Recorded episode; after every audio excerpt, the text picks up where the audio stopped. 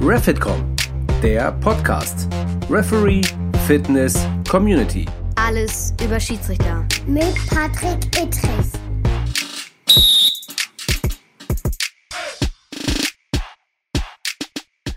Einen wunderschönen guten Abend, guten Morgen, gute Nacht. Ich werde sogar schon imitiert mit diesem Aufsager. Es ist unfassbar, aber er ist halt einzigartig vom Refitcom Podcast.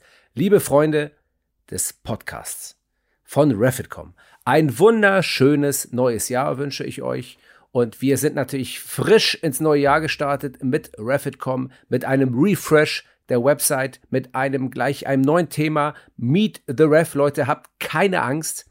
Schickt euer Video ein. Schiedsrichterinnen und Schiedsrichter aus allen Sportarten. Wir wollen wissen, wer ihr seid, was ihr macht, wo ihr herkommt und warum ihr die Schiedsrichterei so cool findet. Wir wollen eine riesen Community bilden. Das im Vorwege zu unserem wunderbaren Refitcom Design, das neu aufgelegt wurde und vor allen Dingen zu unserer großen Community. Aber bevor ich jetzt weiter sülze, wie ich es ja so gut machen kann, wahrscheinlich wird der andere äh, äh Hörer auf der anderen Seite schon schmunzeln. Der Hörer, Alter, was, was rede ich eigentlich? Äh, ihr wisst gleich, wer es ist, denn ihr kennt ihn zu genau. Es geht nämlich los mit der neuesten Folge im Jahr 2022. Refitcom heißt ja nicht nur Community, sondern es heißt ja auch Fitness, weswegen wir eigentlich damit mal angefangen haben. Refitcom heißt Fitness und heißt immer wieder den Physiotherapeuten, den Sportphysiotherapeuten, den größten, den die Welt, das Universum je gesehen hat. Er heilt alle, er kann alles, er ist alles. Er ist Benjamin Eisele. Moin. Benny, grüß dich. Ja, ist das denn schon wieder? Ganz, äh, jedes Mal das gleiche mit dir. Ich äh, raste komplett aus und du. Und, Moin.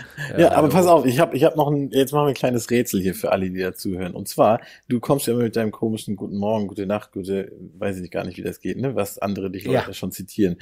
Ähm, ja. Jetzt machen wir ein kleines Rätsel. Eigentlich geht das Ganze ja folgendermaßen Guten Morgen. Äh, und falls wir uns nicht mehr sehen sollten, guten Tag, guten Abend und gute Nacht. So geht das. Und jetzt als kleines Rätsel, von wem dieses Zitat stammt. Oh, das weiß ich nicht. Das weißt du nicht. Äh, du, vielleicht mal, weißt Loriot? Nee. Nein, nein, nein. Äh. Vielleicht das, weiß das, das jemand. Das kann ja jemand, wenn das jemand weiß, dann soll er das mal irgendwo da reinschreiben.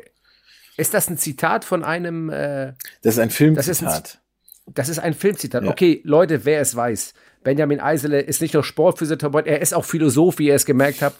Er haut raus, schreibt in die Direct nicht, schreibt einfach unter irgendeinem Beitrag, was es ist. Benjamin, großartig. Mhm. Also wir haben ja gesagt, dass ähm, Refit.com natürlich auch um die Fitness des Schiedsrichters geht, um Verletzungen, um Prävention, um Rehabilitation, wie ich es auch so immer, äh, immer sage.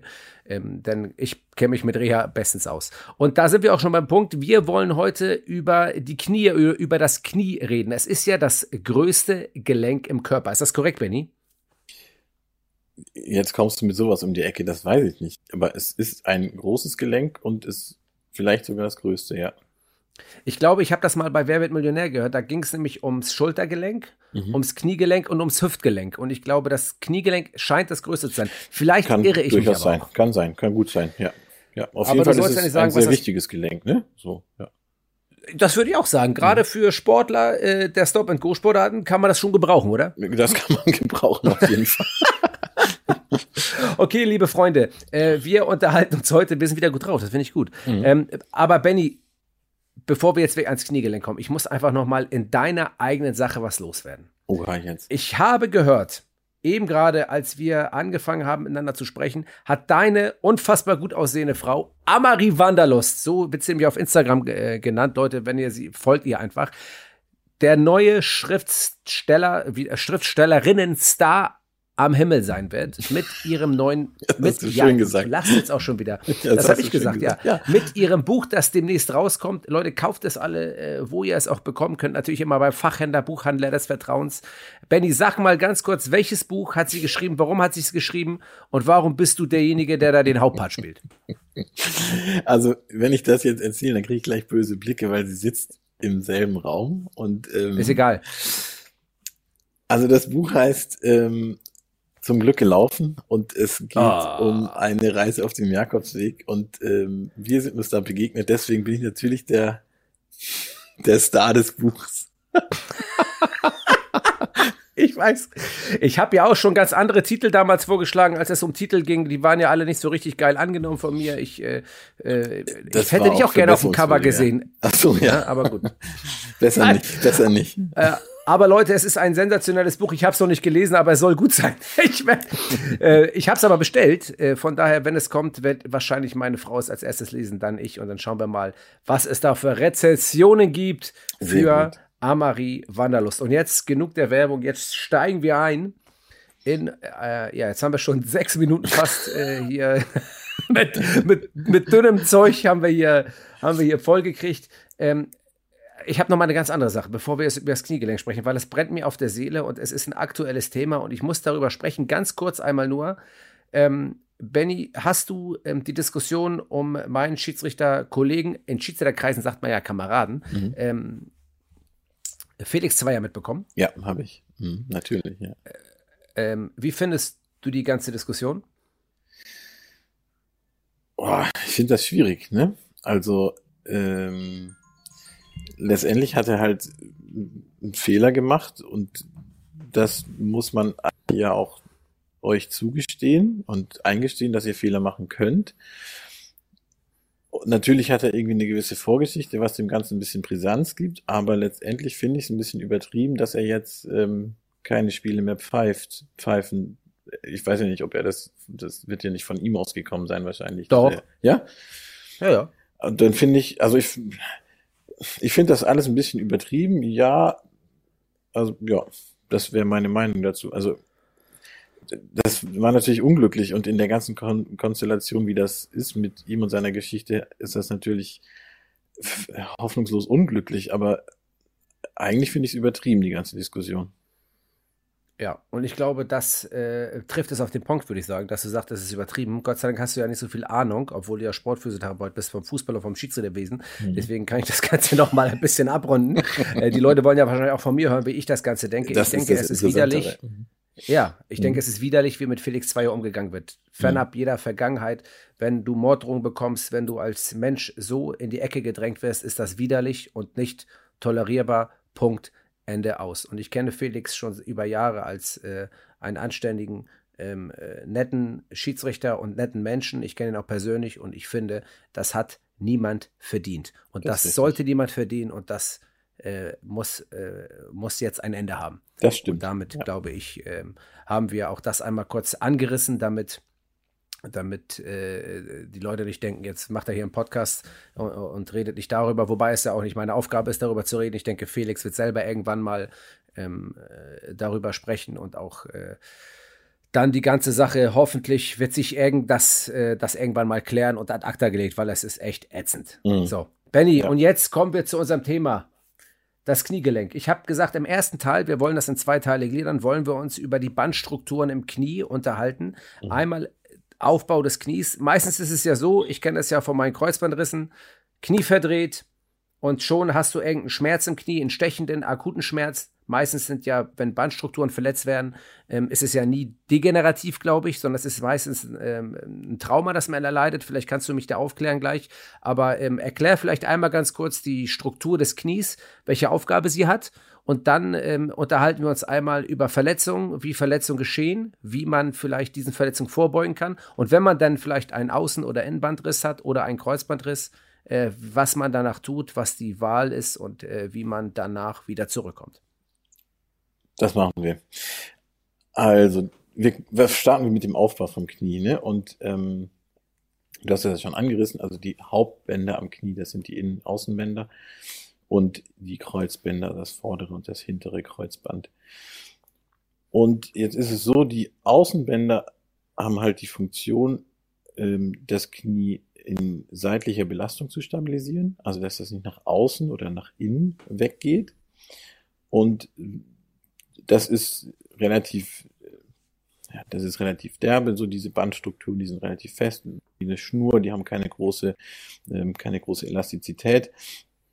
Und die halten das Gelenk eben in dem Fall, in dem Muskeln noch nicht anspannen oder warum auch immer gerade nicht aktiv sind, bevor das Knie irgendwie luxiert, also ausrenkt, auskugelt quasi, halten die Bänder eben straff.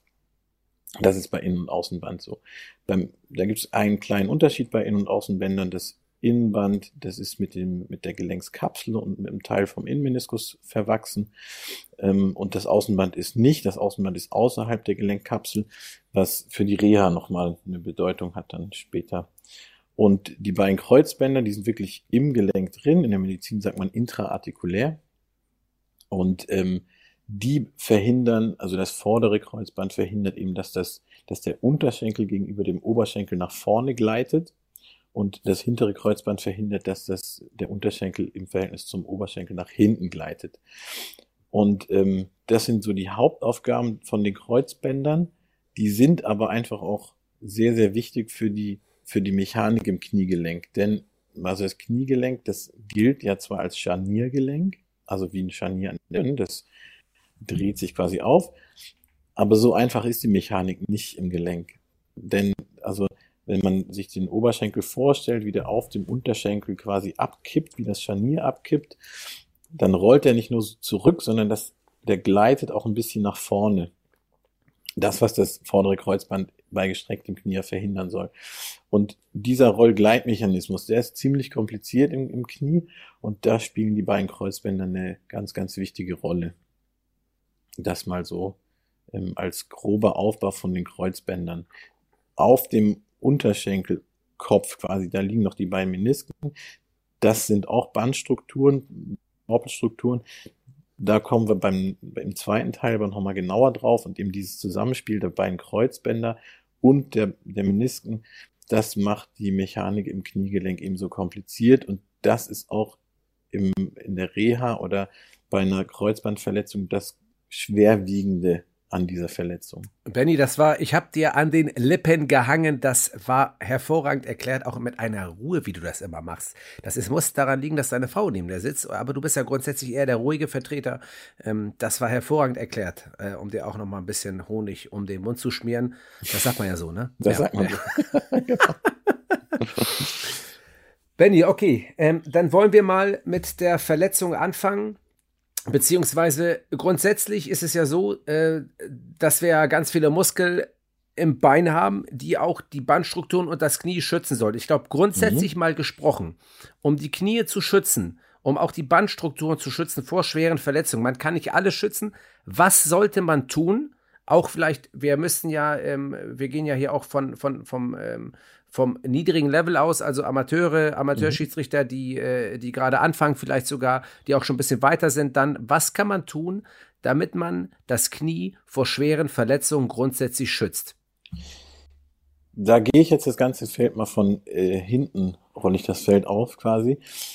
Und wir beginnen mal damit, wie häufig welche Verletzungen denn auftreten. Und da sind halt die Meniskusverletzungen ganz vorne und dann kommen quasi Kreuzband und Innenband- und Außenbandverletzungen und dann die hintere Kreuzbandverletzung, die sind relativ selten. Und rein vom, vom Verletzungsmechanismus, ähm, Muskulatur, die uns vor diesem seitlichen Wegnicken des Kniegelenks schützen, also Innen- oder Außenbänder schützen, da gibt's gar nicht so viel, was man da präventiv viel trainieren kann. Per se ist immer wichtig für ein Kniegelenk eine gute eine gute Fußmuskulatur, dass die Stellung des Fußgelenks, des unteren oberen Sprunggelenks, dass die gut ist und dass die stabil ist. Das schützt unser Knie. Plus eine gute Glutealmuskulatur, also die Gesäßmuskulatur. Wenn die gut arbeitet, dann schützt die unser Knie auch, ganz allgemein. Und wenn die beiden ähm, gelenkumgreifenden Muskeln, also Sprunggelenk und, und äh, Hüftgelenk betreffenden Muskeln, wenn die gut arbeiten, dann hat unser Knie auch schon mal eine gute Voraussetzung, dass es stabil ist. Und ähm, für die Kreuzbänder kann man das noch ein bisschen weiter differenzieren. Das vordere Kreuzband hat einen Mitspieler, einen, Antag einen, einen Agonist, einen Muskel, der ihm hilft, oder eine Muskelgruppe, und das sind die hinteren Oberschenkelmuskeln, also die ischikorale Muskulatur, der Bizeps ähm, femoris und sowas, was also hinten am, am, am Oberschenkel ist. Die, die sogenannten Hamstrings. Die Hamstrings, genau. Die ziehen nämlich, wenn sie arbeiten, also die beugen ja unser Knie und wenn sie das tun, dann ziehen sie eigentlich den Unterschenkel ein bisschen zurück. Also provozieren quasi, wenn man das so will, diese hintere Schublade am Knie. Und dann das vordere Kreuzband ja die vordere verhindert, arbeitet also diese Hamstring-Muskulatur mit dem vorderen Kreuzband zusammen. Das heißt, wenn man sich vor einer, wenn man sein vorderes Kreuzband schützen will, dann sollte man hintere Oberschenkelmuskulatur auch im Fokus haben und trainieren. Oder aber bei der Reha von einem hinteren Kreuzband ist die Muskulatur sehr, sehr wichtig. Und andersrum verhält sich es eben beim hinteren Kreuzband. Da ist es wichtig, dass die vordere Oberschenkelmuskulatur, der Quadrizeps, ähm, der auf der Vorderseite des Oberschenkels sitzt, dass die gut arbeitet, weil die eben quasi den Unterschenkel eher nach vorne ziehen und somit die hintere Schublade verhindern. Und ähm, kannst du Schublade noch einmal äh, kurz äh, als kurzen ja. äh, Einschub noch einmal kurz erklären, was Schublade heißt? Das kann ich, ich kann ja alles außer Hochdeutsch. Ähm, also das stimmt. ähm, Schublade ist quasi der Effekt, dass der Unterschenkel gegenüber dem Oberschenkel nach vorne oder nach hinten gleitet. Und das, wenn Kreuzbänder intakt sind, und das kann man manuell provozieren, wenn man jemanden das Knie untersucht, kann man eben diesen Schubladeneffekt provozieren. Und wenn beide Bänder intakt sind, dann hat man da eine kleine, eine kleine Schublade, sagt man. Also es lässt sich nach vorne oder nach hinten schieben, aber meistens in einem sehr minimalen Rahmen oder halt im Seitenvergleich dann mit dem anderen Bein immer gleich. Und wenn aber eins dieser Bänder zumindest mal überdehnt oder angerissen ist oder eben ganz gerissen, dann ist dieser Schubladeneffekt halt deutlich spürbar, dass man deutlich merkt, man kann den Unterschenkel in eine Richtung relativ weit vorziehen oder zurückschieben. Das ist der, der Schubladeneffekt. Das ist der sogenannte Lachmann-Test, ist das korrekt? Das ist einer der Tests, genau, ist einer, ja, einer Test ich wollte mal wieder einen raushauen, ganz dick. Ja, aber hast ja schon. Gut. Ja, danke sehr. Genau. Das okay, das war der Einschub. Das war, das war die Schublade, nicht der Einschub. Ja, genau, der Einschub Schublade. Ach so, ja. genau. Das war äh, die Schublade, genau. Deswegen vordere und hintere Oberschenkel als Agonisten für hinteres oder vorderes Kreuzband. Und ähm, damit hat man quasi die ganze Muskulatur, die das Kreuzband schützt, plus die Warnmuskulatur ist auch nochmal eher fürs vordere Kreuzband ein Helferlein, weil es eben auch den Unterschenkel ein bisschen nach hinten zieht. Was ist denn mit der Quadrizepsmuskulatur? Also dem, äh, ja, also dem Quadrizeps und dem, ähm, äh, wie heißt der auf der Innenseite der Muskel? Jetzt habe ich es vergessen, das gibt's doch. Ich war immer mit Lieblingsmuskel eigentlich vorher. Äh, Adduktoren bestimmt, meinst du, oder so? Äh, nicht die Adduktoren, sondern der Muskel, der vorne am Knie auf der Innenseite. Vastus medialis. Vastus medialis, ganz genau richtig. Das ist ja der, der immer am schwierigsten für mich aufzutrainieren war Mhm. Ähm, nach so einer Kreuzbandverletzung, gerade wenn man äh, mit einem Patellasehnenersatz, aber das sind ja jetzt Sachen, die später kommen, nur ähm, du redest von der hinteren Oberschenkelmuskulatur, mhm. die für die hinteren Kreuzbänder wichtig sind. Was ist denn grundsätzlich mit der vorderen Oberschenkelmuskulatur?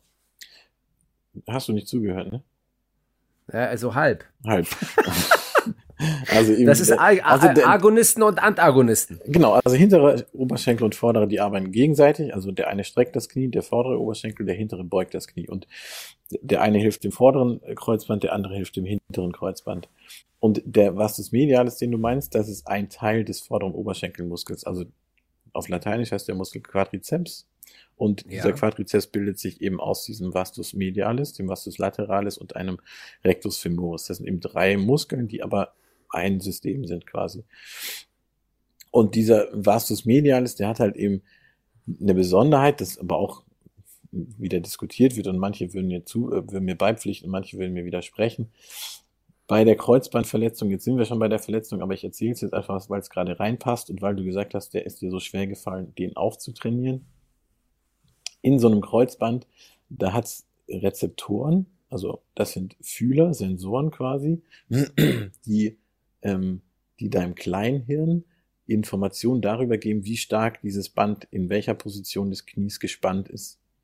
Und je nachdem, wie viel Spannung da drauf ist, gibt's quasi einen Reflexbogen. Also das geht dann eben nicht übers Gehirn, sondern lediglich übers Kleinhirn ähm, an diesen Vastus medialis, dass der arbeiten soll und das Knie wieder schützen soll. Und wenn eben das Kreuzband gerissen ist und man kriegt dann eine Ersatzplastik rein, je nachdem jetzt meinetwegen Patellasehnen-Plastik oder eine Semitendinosis-Plastik, dann ähm, sind diese Sensoren natürlich nicht in diesem quasi künstlichen Kreuzband mit eingearbeitet. Die gibt's ja nicht, die sind kaputt, die sind weg. Und dementsprechend fehlt diesem Vastus medialis in der, in der ersten Phase oder in, in, in, in einer langen Phase der Reha diese Information, dass er arbeiten soll. Und der wird dann eben nicht mehr so gut angesteuert wie bei einem intakten und gesunden Kreuzband. Und es gibt Leute, die reden dann auch von einer ähm, Teillähmung dieses Muskels. Genau, das, das höre ich das erste Mal und das erste Mal erklärt mir jemand, warum das so lange dauert, bis man diesen Muskel wieder aufdehnt, äh, auf, äh, auftrainiert. Auftrainiert. Das, das, ist aber heiß, oder das wird immer wieder mal heiß diskutiert, ne? Und die Aussage, eine Teillähmung, das ist wahrscheinlich schon provokativ, aber es, ich finde, das funktionell ist das, trifft es das sehr gut, weil es geht eben nicht nur dir so oder ging nicht nur dir so, den Muskel, äh, dass du den Muskel nicht richtig auftrainiert hast, sondern es geht fast allen so. Und ähm, da ranken sich dann auch die Mythen darüber, wie man jetzt diesen Teil des vorderen Oberschenkels am besten trainiert. Und ähm, das kriegt man aber gar nicht so wirklich hin. Also man muss halt den vorderen Oberschenkel trainieren okay. und es gibt ein paar Kniffe und Tricks, wie man ein bisschen mehr Belastung auf diesen medialen, auf diesen inneren Teil bekommt. Ähm, ob das wirklich funktioniert, das weiß ich nicht, ist fraglich. Äh, wir gehen nochmal zurück ähm, auf die Prävention, dass uns kein Kreuzbandriss passiert. Jetzt einfach nur mal äh, aus, aus präventiver Sicht gesprochen, dass das immer passieren kann, ist klar, aber ähm, du hast gesagt, wir müssen die hintere Oberschenkelatur, äh, Hinterschenkel, äh, hintere Oberschenkelmuskulatur, meine Fresse, äh, müssen wir stärken. Auch die vordere, die Wadenmuskulatur, äh, Fußmuskulatur, beziehungsweise die Muskulatur der umgreifen, die, die die Gelenke umgreifen, auch in der Hüfte, die Glutealmuskulatur. Jetzt ähm, ist aber dieses, ähm, ist, es ist mir immer ein Wort in der Reha immer in Erinnerung geblieben, Propriozeption. Das mhm. heißt also, das wurde mir so erklärt damals, dass man mir gesagt hat, wenn du in eine Kuhle trittst mhm. und dein Knie weggeht oder dein, äh, ähm, äh, dein Sprunggelenk weggeht, mhm. dann ähm, ist dieses propriozeptive Training, das man macht, das sorgt dafür, dass der Muskel in dem Moment anspannt, vorher schon, damit dein Knie oder dein Sprunggelenk geschützt wird. Das heißt, wenn du das trainierst, immer mal wieder, dann funktionieren diese Muskelgruppen, diese kleinen Muskeln so gut, dass sie das Knie oder das Sprunggelenk besser schützen, als wenn du das nicht machen würdest. Zum einen stimmt das und zum anderen, was ist Propriozeption und zum dritten, ist sie wirklich so hilfreich, um präventiv das Knie zu schützen? Ich fange mit zwei an. Was ist Propriozeption? Also Propriozeption ist das Wahrnehmen unseres Körpers von Veränderungen. Also du stehst quasi auf, auf, nehmen wir es ganz einfach, du stehst auf einem Wackelbrett und das Ding wackelt und dein Körper nimmt wahr, dass dieses Ding wackelt. Das ist Propriozeption. Wenn man das jetzt genau nimmt und man macht Haarspalterei, und das mache ich in dem Fall, dann trainiert man, man kann nie allein Propriozeption trainieren, weil wenn du auf einem Wackelbrett stehst und du merkst, dass es wackelt, bleibst du ja stehen, du fällst ja nicht um. Das heißt, es gibt immer eine motorische Antwort auf dieses, auf diese Veränderung vom Untergrund das wäre die Motorik. Und deswegen heißt so Training nicht Propriozeptionstraining, wenn man es richtig meint, sondern sensomotorisches Training. Also Senso von Fühlen und Motorik ist die Antwort. Also man trainiert diesen Schaltkreis im Körper, der uns wahrnehmen lässt, was passiert im Untergrund und wie reagiert der Körper mit gezielter Muskelspannung darauf. Das mal zum ersten. Und ähm, auch damit werde ich wahrscheinlich irgendwo anecken, weil manche Leute und Physiotherapeuten sagen, nein, es gibt propriozeptives Training. Ich sage, nein, gibt es nicht. Es ist immer Sensorik und Motorik gekoppelt. Man kann nicht allein die Wahrnehmung ähm, trainieren. Ich finde so. das gut. Man sollte immer eine Meinung haben und du hast deine Meinung, Ben Eisele. Du bist der Physiotherapeut des Vertrauens, der Sportphysiotherapeut, die die Welt noch nie gesehen hat. Deswegen weitermachen. Genau. Gott sei Dank haben sie nicht gesehen. Ähm, ja. so. Und äh, das zweite ist, ähm, ob das wirkt und wie das wirkt. Und ähm, ich war sehr, sehr lang, sehr, sehr großer Verfechter von sensomotorischem Training. Und ich nutze das auch immer noch, weil das schon auch irgendwie wichtig ist. Aber es gab, oder zumindest wurde mir das von, weiß ich nicht, ein, zwei Jahren habe ich eben von einer Studie mitbekommen, die sich mal damit beschäftigt hat, wie lange dieser Regelkreis, diese Sensomotorik braucht, um ähm, ein Gelenk zu stabilisieren. Ich habe die Zahlen nicht im Kopf, das, sind, das ist irgendwie im Millisekundenbereich. Und dann habe ich äh, in dieser Studie war eben auch quasi aufgelistet, wie schnell der Unfallmechanismus, und das war am Beispiel vom vorderen Kreuzband, wie schnell das geht, dass das vordere Kreuzband reißt. Und man hat de facto nach dieser Studie keine Chance, überhaupt darauf zu reagieren. Also unwillentlich, ne? Sensomotorik ist ja alles unwillkürlich, also unwi Das heißt also, ich knicke weg. Und du hast die Muskulatur kann gar nicht so schnell reagieren bei so einem stumpfen äh, genau. Trauma, dass sie dein Kreuzband schützt. Genau. Also wenn das nicht vorhersehbar ist. Wenn du natürlich jetzt, keine Ahnung, ähm, nehmen wir den Fußballer, der den Ball stoppt und der merkt schon, dass der Boden rutscht und ähm, dann kann der in dem Moment, wo er merkt, dass er rutscht, schon auch gegensteuern, willkürlich und unwillkürlich. Ne? Aber wenn der, ähm, wenn der das noch nicht mal mitkriegt, dass er anfängt zu rutschen oder sowas, dann hat auch diese unwillkürliche Sensomotorik reagiert die zu langsam, als dass sie das aufhalten könnte. So, das heißt nicht, dass es ganz unsinnig ist, das zu trainieren, weil uns das schon eine, das steigert quasi die Reaktionsfähigkeit unserer Muskeln auf irgendwelche Veränderungen. Und das ist schon Verletzungsprophylaxe und das stabilisiert unsere Gelenke und das kann vielleicht auch ähm, Gelenkverschleiß vorbeugen. Also gar nicht mal nur Verletzungen, sondern das kann dem Leistungssportler helfen, dass er halt mit 50 nicht schon die den großen Gelenkverschleiß hat und vielleicht Schmerzen und Arthrose und sowas.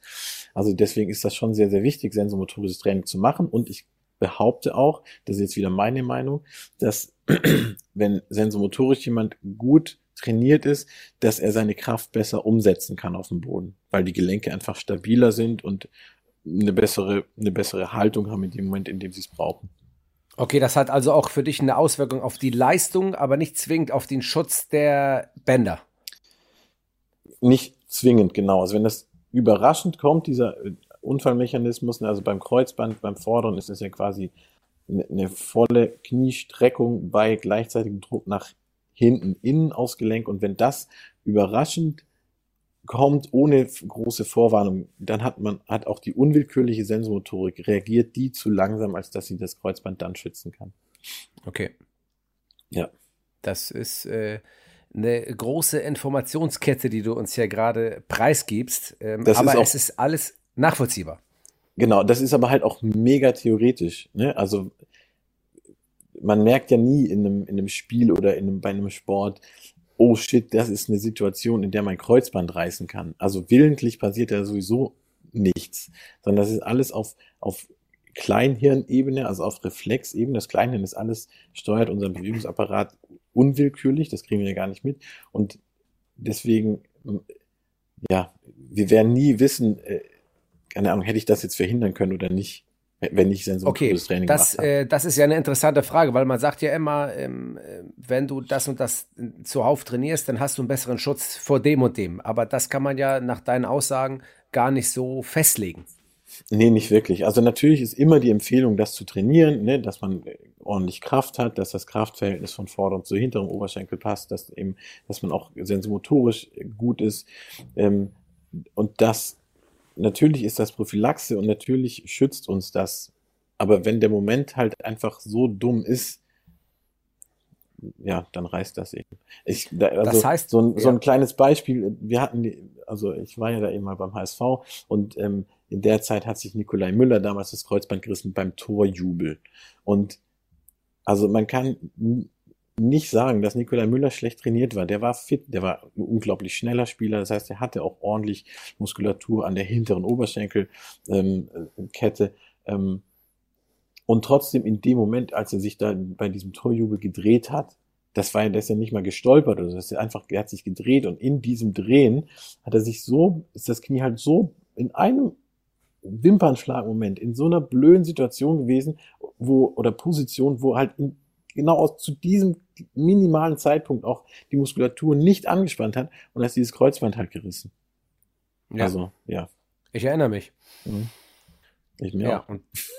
Ja, das war, das war auch gar nicht mal so gut, also wenn ich ganz ehrlich bin. Ähm, nee, das, das auch gar nicht mal so ja. gut aus. Aber das ist ja immer das, das äh, da zuckt es ja bei mir immer auch zusammen, wenn ich Spieler sehe, jetzt auch letztens bei Tim Leiber zum Beispiel, der da rumgeschrien mhm. hat, oder auch bei ganz vielen anderen Spielern, die, ähm, äh, wo man schon weiß, eigentlich als leidgeprüfter Kreuzbandpatient, äh, ich glaube, hier ist das Kreuzband durch. Man spürt das oder man sieht das oder man weiß schon ganz genau bei dieser bei dieser Art von Drehung oder bei, äh, wenn man schon sieht, wie das Knie weggeht, das kann, das sieht nicht gut aus. Genau. Ähm, ja. Wir waren jetzt bei der Prävention, Benny, mhm. und äh, wir haben jetzt ein bisschen erörtert, was es ist oder wie man äh, das Knie äh, schützen kann schon und auch mit dem Training schützen kann und auch die Muskulatur, den Muskulaturaufbau schützen kann.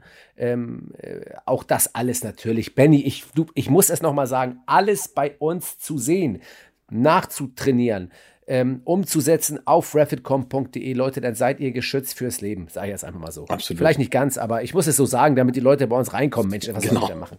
Genau. so. jetzt haben wir den Fall, äh, jetzt fangen wir mal gleich bei den, äh, wollen wir mal bei den Kreuzbändern anfangen, dass der Fall, wie eben bei Nikolai Möller oder bei einem Sportler, äh, dieses Kreuzband ähm, reißt ich äh, bin ja da leid geprüft, drei Kreuzbandrisse. Zweimal habe ich einen Semitendinosus-Ersatz und einmal einen Patellasehnenersatz, eine Plastik, so nennt man das ja, eingesetzt bekommen als Operation. Jetzt wollen wir einmal mal vor dieser Operation gehen. Das heißt, ich verletze mich und habe die akute Verletzung. Ich merke, kacke, irgendwas ist in meinem Knie nicht okay. Ich bin auf dem Fußballplatz. Ich bin jetzt kein Profisportler, der mir gleich einen Kühlbeutel rauflegt. Die Pechregel, die wir uns alle einprägeln sollten. Pause, Eis, Kompression hochlegen, die, äh, die ja immer hilft, damit das Knie anschwillt ähm, und damit, äh, glaube ich, auch grundsätzlich bei Verletzungen ähm, äh, Schwellungen auftreten, damit man vielleicht danach auch eine bessere Heilungsmöglichkeit oder eine schnellere Heilungsmöglichkeit hat. Korrigiere mich, wenn das falsch ist. Ähm, die man hat. Aber ich bin jetzt auf dem Sportplatz und ich merke, Kacke, irgendwie ist mir das Knie hier weggegangen. Ähm, was habe ich dann zu tun? Hm.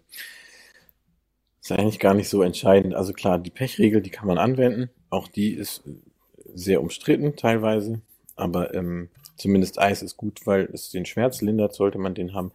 Ansonsten ist es beim Kreuzband auch oft so, dass man, wenn man isoliert sich das Kreuzband reißt und der Unfallmechanismus nicht wahnsinnig brutal war, dass es gar nicht groß weh tut, sondern man merkt irgendwie so, keine Ahnung, äh, äh, manche sagen, sie haben das Gefühl, dass einem jemand irgendwie ins Knie getreten hätte von hinten oder sowas, aber das kann gar nicht so schlimm sein. Und ähm, dann merkt man halt, dass es instabil ist und äh, dass einem das Knie vielleicht so ein bisschen wegknickt, einfach immer mal wieder. Und ähm, ja, dann muss man zum Arzt gehen. Also da kann man, ne, da, ja, also da kann man tatsächlich nicht besonders viel machen, weil, äh,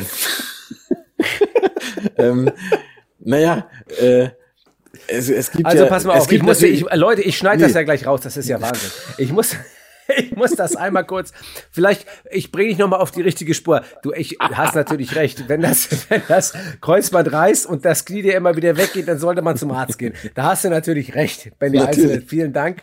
Das ist gut ausgedrückt. Ich will jetzt einfach nochmal vielleicht zwei Szenarien skizzieren, ja? Mhm. Einmal, das Szenario, ich habe mich verletzt, ich merke, mein Knie geht weg. Dieses Problem hatte ich immer, auch um das mal vorwegzugreifen, nach meiner ersten Kreuzbandverletzung ähm, äh, wurde mir gesagt, lass dich mal nicht operieren. Da war ich 19 oder mhm. war ich sogar 18. Lass dich mal nicht operieren. Wir versuchen das mal mit Muskelaufbau, machen das mal drei Monate und gucken wir mal, wie es ist. Mhm. Ich habe das gemacht, habe einmal Fußball gespielt, habe mich gedreht und schon wieder ist mein Knie weggegangen mhm. und habe mich dann für eine Operation entschieden. Moritz Fürste, der Hockey-Olympiasieger, hat sich das Kreuzband gerissen vor Olympia, irgendwie vier Monate davor und hat sich gegen eine Operation entschieden. Wahrscheinlich nicht nur aus dem Grund, dass er da nicht zur Olympia gehen würde, sondern er wollte sich auch grundsätzlich gegen eine Operation entscheiden. Hat das Knie so extrem auftrainiert mit Muskeln, dass er es geschafft hat, Hockey, und das ist ja ein sehr extremer Stop-and-Go-Sport, mhm. das Knie so aufzutrainieren, die Muskeln, dass er null Probleme hat und bis jetzt nicht operiert wurde an dem Knie. Diese zwei äh, Optionen werden einem ja in den meisten Fällen angeboten, nachdem man mit einer Kreuzbandverletzung, einer ähm, ja bestätigten durch MRT Kreuzbandverletzung äh, beim Arzt sitzt und äh, fragt, was machen wir nun? Wie ist da deine Einschätzung? Ähm, kannst du dir überhaupt eine Einschätzung geben oder kannst du das vielleicht nochmal differenzieren? Also in dem Fall ist es ganz einfach. Der Moritz ist halt eine Maschine und hat Muskeln und du nicht. Und deswegen ist das bei ihm stabil. Nein, okay. Spaß beiseite. Spaß beiseite. Ähm, das ist eine ganz, ganz schwere Entscheidung immer, das äh, da sich zu entscheiden, ob ja oder nein. Allerdings fällt die Entscheidung auch immer nur oder eigentlich immer nur dann an, wenn das eine isolierte Kreuzbandverletzung ist. Also wenn jetzt da noch äh, Menisken oder Außen- oder Innenband oder sonst irgendwas mit verletzt ist und das Knie einfach schwerer verletzt ist, dann empfiehlt sich die OP eigentlich immer. So, wenn es nur das Kreuzband gerissen ist, dann hat man tatsächlich diese beiden Optionen und es gibt für beides, würde ich sagen, gleich viel, ähm, was dafür spricht und was dagegen spricht. Es wird wild äh, und es gibt für beides ganz viele Studien. Und die Punkte, um die man sich streitet, ist das zum einen, welche Option hat das höhere Arthroserisiko im Alter?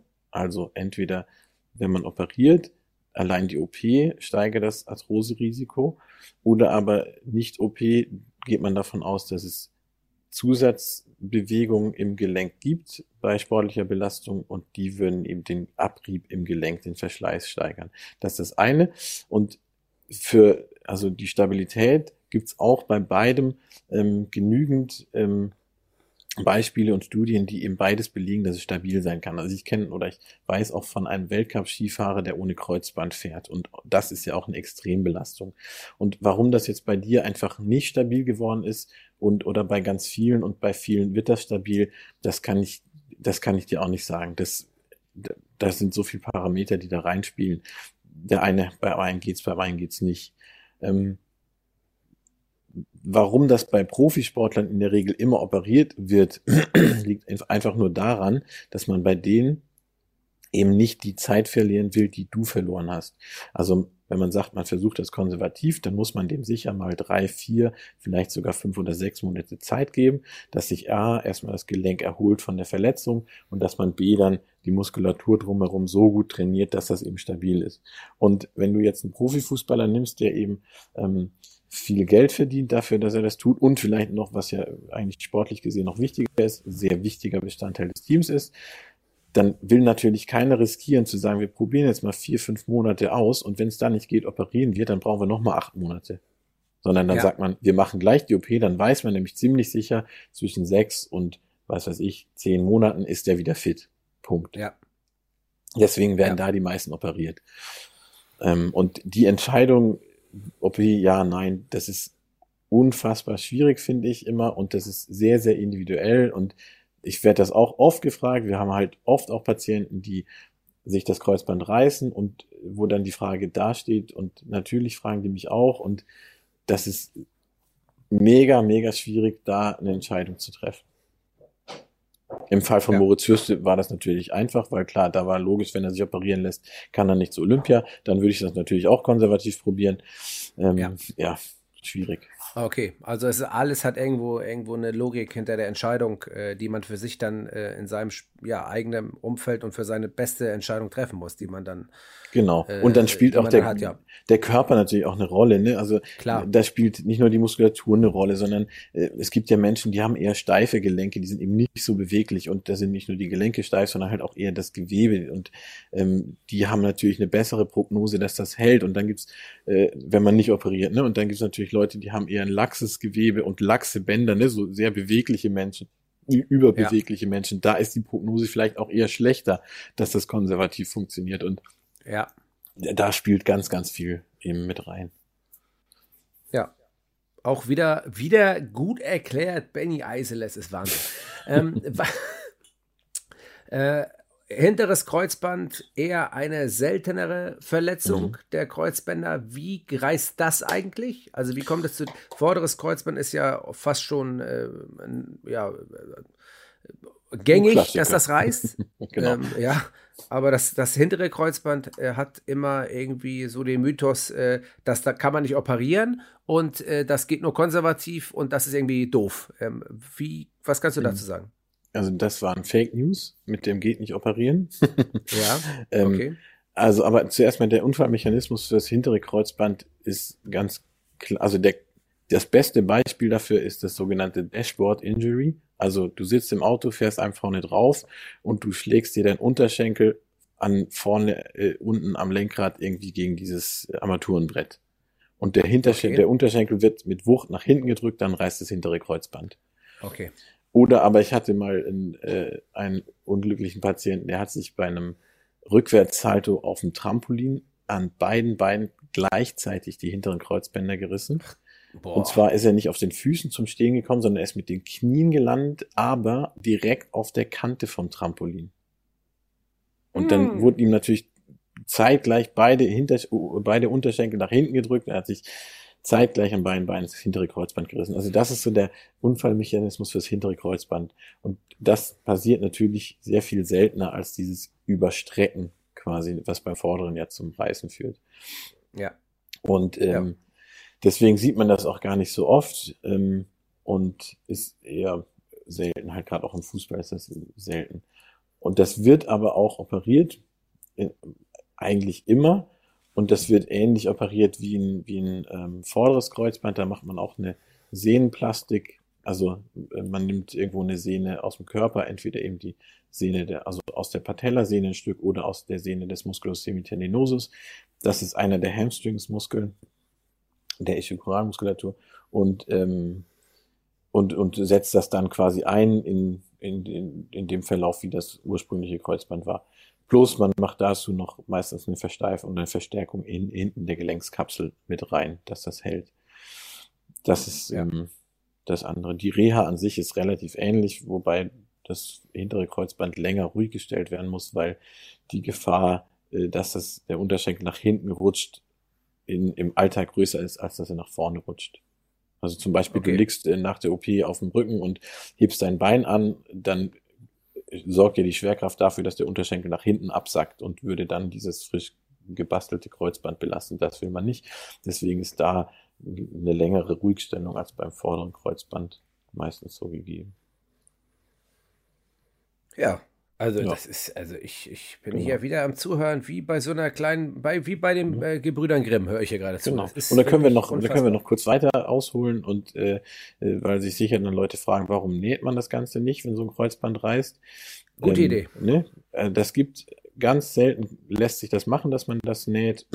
Und zwar dann, wenn die, also entweder wenn das Band nicht ganz abreißt, also wenn dann noch ein, zwei oder halt ein paar Fasern von dem Kreuzband stehen bleiben, dann kann man das nähen. Oder aber wenn die, wenn das Kreuzband relativ glatt reißt und ähm, wenn zum Beispiel ganz klar ist auf dem Platz, der hat dieses Kreuzband gerissen und man stellt das sofort ruhig. Und diese beiden Enden dieses Kreuzbands, die entfernen sich nicht allzu weit voneinander. Auch dann kann man das noch nähen. Da muss aber dann vor Ort wirklich, müssen alle sofort super schnell handeln oder beziehungsweise äh, schalten, dass das Kreuzband gerissen ist. Also das ist sehr unwahrscheinlich, dass man das hinkriegt. Aber dann kann man tatsächlich die beiden Kreuzbänder nähen und dann näht man die nicht einfach zusammen, sondern dann gibt es so eine Technik, dass man wie so ein Strumpf drumrum näht wie so ein Schlauch. Mhm. Und dann ja. nimmt das natürlich super, weil dann hat man sein eigenes Kreuzband. Und dann besteht auch die Chance, dass es, dass es eben nicht zu der Teillähmung von diesem Vastus medialis kommt. Das, da hätte ich jetzt darauf wetten können, dass das jetzt von dir kommt. Ja, weil die Rezeptoren ja noch funktionieren. So ist es, weil die noch da sind. Ah, ah gut aufgepasst, Herr Edrich. Gut aufgepasst. Ja, ich höre doch zu, was du mir erzählst, Benny Eisel. Das ist ja sensationell. Fantastisch. Fantastisch. Ähm, Lieber Benny, das war äh, großartig erklärt. Allerdings haben wir jetzt, also wir, man, ich könnte ja weiter mit dir, ich weiß nicht, ob das alle so interessiert, aber ich finde, das ist wichtig äh, zu wissen, wenn man mal was mit diesen, äh, mit dem Knie und mit Verletzungen der Bandstruktur in dem Knie zu tun hat, dann ist das äh, ganz gut, dass man mal so ein bisschen Hintergrundwissen hat und weiß eigentlich, wie sein Körper funktioniert, gerade bei diesem Gelenk, das nun wirklich äh, oft betroffen ist bei Sportverletzungen von Stop and Go, äh, Stop and Go Sportarten. Heute habe ich es ja wirklich mit der Aussprache, ist Wahnsinn. Ähm, was ich jetzt noch sagen wollte, die Außen- und das Außen- und das Innenband. Äh, mhm. Ganz häufig wird ja ähm, auf dem Platz oder man sieht ja ganz häufig, dass das Knie getestet wird, entweder mit der Schublade oder man äh, nimmt das Knie nach links, nach rechts. Mhm. Es werden die Mindestens kontrolliert, ob alles okay ist. Ähm, wie kommt es denn äh, oder was passiert eigentlich, wenn die, das Außen- oder das Innenband reißt? Also ich glaube, beim Kreuzband ist klar, danach kommt eine Reha, man wird operiert oder nicht operiert, man geht in die Reha, macht eine ähm, macht, eine, äh, macht eine lange Reha und danach wird man peu à peu rangeführt, bis man nach sechs bis zehn Monaten äh, wieder einsatzfähig ist. Wie ist es beim Außen- und beim Innenband, wenn das äh, reißt, beziehungsweise ähm, äh, wird das wahrscheinlich ja auch durch MRT festgestellt? Ich glaube, man kann es auch äh, äh, funktionell feststellen, aber wie ist da der Ablauf? Genau, also zum funktionellen Feststellen oder zum Untersuchen, da muss man dazu sagen, dass diese ähm, Untersuchung, wenn jetzt einer sich äh, am Platz verletzt und dann macht der Arzt oder der Physiotherapeut irgendwelche Tests, das ist gar nicht so aussagekräftig, weil in dem Moment der Spieler halt noch voll Muskelspannung hat und unter Adrenalin steht und äh, dann vielleicht diese Schublade oder dieses seitliches Aufklappen beim Kniegelenk äh, manchmal gar nicht so stattfindet oder das einfach in dem Moment ultra schwierig ist festzustellen. Das heißt, das ist nicht sehr valide. Das heißt, es wird alles per MRT dann wirklich diagnostiziert. Ähm, und ähm, bei den Außenbändern ist es eben so, das Innenband, habe ich ja gesagt, ist mit der Gelenkkapsel und mit dem Meniskus ähm, äh, verwachsen. Das heißt, da sind die Heilungschancen sehr viel besser. Ne? Das ist gut durchblutet, die Gelenkkapsel ist sehr gut durchblutet und ähm, das, da ist die Heilung oft besser und das kann man oft konservativ machen, weil das eben, das kann man sich das darf man sich nicht vorstellen wie so ein Stück Schnur, was da lose rumhängt quasi, sondern das kann man sich besser so vorstellen, wie wenn man sich äh, ein Blatt von einem Baum anguckt, so ein Ahornblatt, ein großes, dann sind, sind ja in diesem Blatt quasi Äste. Kannst du dir das vorstellen? Ja, kann ich mir vorstellen. Also, ne? Und zwischen den Ästen sind dann die, ist dann dieses Blatt quasi aufgespannt. Und so ist das da eigentlich auch, dass quasi das Innenband wäre ein, eins dieser Äste und die Kapsel ist das Blatt, was dann dazwischen gespannt ist. Und wenn es ja. dieses, dieser Ast in der Mitte einen Riss hat, dann reißt der nicht voneinander weg und, und das springt auseinander, sondern da ist halt dann ein Riss. Und deswegen ist da die Heilungschance oft sehr viel besser und eben oft auch konservativ möglich. Beim Außenband ist das anders. Das ist eben, wie gesagt, nicht mit der Kapsel verwachsen, sondern ist außerhalb des Gelenks.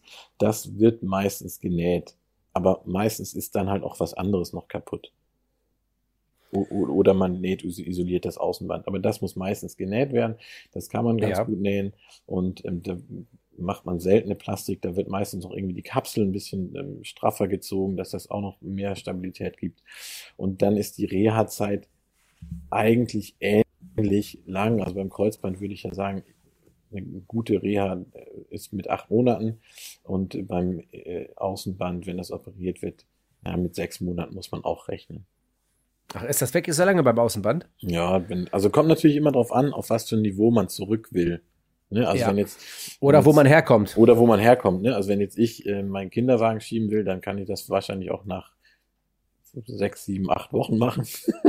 ähm, wenn ähm, du wieder im Bundesliga-Zirkus touren willst, dann musst du natürlich brauchst du mehr äh, Stabilität, ne? Dann dauert es länger. Aber war das nicht so, jetzt mal ganz ehrlich, wenn du mich ab und zu ja mal behandelst, dass du es gar nicht schaffst, mit beiden Händen irgendwie die Muskulatur zu greifen, weil du da gar nicht durchkommst, dass ich eigentlich auf einem Niveau eigentlich wirklich von so einem Usain Bolt bin, eigentlich, oder? Mhm. Ja. Das gibt's doch nicht. Das kann doch nicht wahr sein. Ich, äh, äh, ganz ehrlich, du musst ja meistens musst ja auch noch eine zweite Massagebank oder eine Physiotherapiebank zuholen, damit die vor dieser ganzen Muskelmasse nicht zusammenbricht. Aber gut, das, das ist richtig. Lass ja. erstmal gut sein. Das, das war mein äh. Geheimnis eigentlich. Du plauderst das einfach aus. Ja. ich glaube, ich muss mir mal langsam einen anderen Physiotherapeuten suchen. Das ist ja Wahnsinn, was ja, ich mir alles gefallen lassen muss. Mhm. ich finde keinen wahrscheinlich. Ne? Wer will mich behandeln? Genau. Das ist das Problem. Äh, jetzt lass mich kurz überlegen. Jetzt waren wir bei den Außenbändern. Wir haben uns die Kreuzbänder ähm, äh, vorgenommen. Wir haben jetzt fast äh, ja, 47 Minuten äh, geredet. Man kann natürlich jetzt noch mehr ins Detail gehen, aber ich glaube erstmal für so einen groben Abriss oder einen Einblick in das, was, ähm, äh, was so die Bandstrukturen im Knie anbelangt, äh, glaube ich, sind wir ganz gut vorangekommen. Und mhm. dann würde ich einfach sagen, Benny Eisele schließen wir hier. Ähm, bevor wir jetzt schließen, äh, möchte ich gleich noch von dir, du kannst ja schon mal was überlegen, äh, ob du den äh, Refit.com Podcast-Hörern und allen Hörern unseres Podcasts ähm, grundsätzlich einfach mal was auf den Weg geben möchtest, äh, was das Knie betrifft, äh, ob man, wie man sich schützen kann oder äh, ob du irgendwas irgendwas Cooles denen mitgeben möchtest. So einen richtig geilen Benny Eisele Physiotherapie-Spruch des Vertrauens und die Leute merken sich, das ist genau das, was wir hören wollen. Überleg dir mal kurz was ähm, und äh, dann würde ich sagen, ähm, schließen wir gleich und äh, werden uns dann im nächsten also Knieteil 2 mit den Menisken, äh, mit der, äh, mit den Knorpeln und vielleicht ein bisschen Arthrose beschäftigen und vielleicht auch mit äh, Knochenödem, die passieren können, so wie es mir ja auch schon passiert ist. Ich bin ja immer so ein lebendes Beispiel für jede Verletzung, die es auf dem Planeten gibt im Knie. Und ähm, Äh, dann werden wir uns damit beschäftigen, vielleicht auch mit dem sogenannten Unhappy Triad. Äh, ich weiß gar nicht, ob das so richtig ausgedrückt ist, aber auch das werden wir auflösen beim nächsten Mal, ob es richtig, nicht richtig ist und was es denn überhaupt heißen soll. Und jetzt, Benny Eisele, zum Abschluss bist du dran. Was gibst du der Community mit auf den Weg? Ähm, äh, außer, dass sie natürlich bei uns trainieren sollen, ist auch logisch. Aber was gibst du ihr mit? Also, das ist jetzt super schwierig, was du da von mir verlangst. Ja, erzähl äh, jetzt mal was. Trainiert einfach eure Beinmuskeln. Und zwar macht es ordentlich, macht es gut, achtet bei allen Übungen immer auf die Qualität und nicht auf die Quantität. Und ähm, aber traut euch auch das zu belassen, habt keine Angst davor zu sagen, oh Gott, ich darf nicht äh, so viel Gewicht nehmen, weil ich habe gehört, das schadet meinem Knorpel und meinem Menisken und sonst was. Belastet euch, macht auch Maximalkrafttraining, weil euer Knie braucht das, euer, euer Knorpel braucht das, eure Menisken brauchen das. Und nur wenn ihr das aushaltet, dann haltet ihr auch äh, ein Bundesligaspiel aus. Danke sehr. Und was ist äh, für die, die Kreisklassenspiele aushalten sollen? Da braucht man noch viel mehr aushalten, weil da geht's ja richtig zur Sache. So sieht's nämlich aus. Das wollte ich hören von dir, Benny Eisele, zum Schluss unseres wunderbaren Revitcom Podcasts. Ich danke dir. Mach dir Sehr bitte gern. einen wunderschönen Abend. Grüß bitte die Starbuchautorin Amari Wanderlust von mir. Guckt, wer äh, sich fragt, was das eigentlich für ein Name ist, der wird sich noch weiter fragen, denn ich werde es vielleicht bei der nächsten Folge auflösen, was dieser Name zu bedeuten hat. Auch wenn sie es vielleicht nicht hören möchte. Aber jetzt hat sie Schuld. Sie hat sich in die Öffentlichkeit begeben mit ihrem Buch und jetzt muss sie da durch. Schöne Grüße, Benny. Danke, gute Nacht. Leg dich wieder hin. Gleichfalls, das mache ich. Tschüss. Tschüss. Refitcom, der Podcast. Referee, Fitness, Community. Alles über Schiedsrichter. Mit Patrick Ittrich.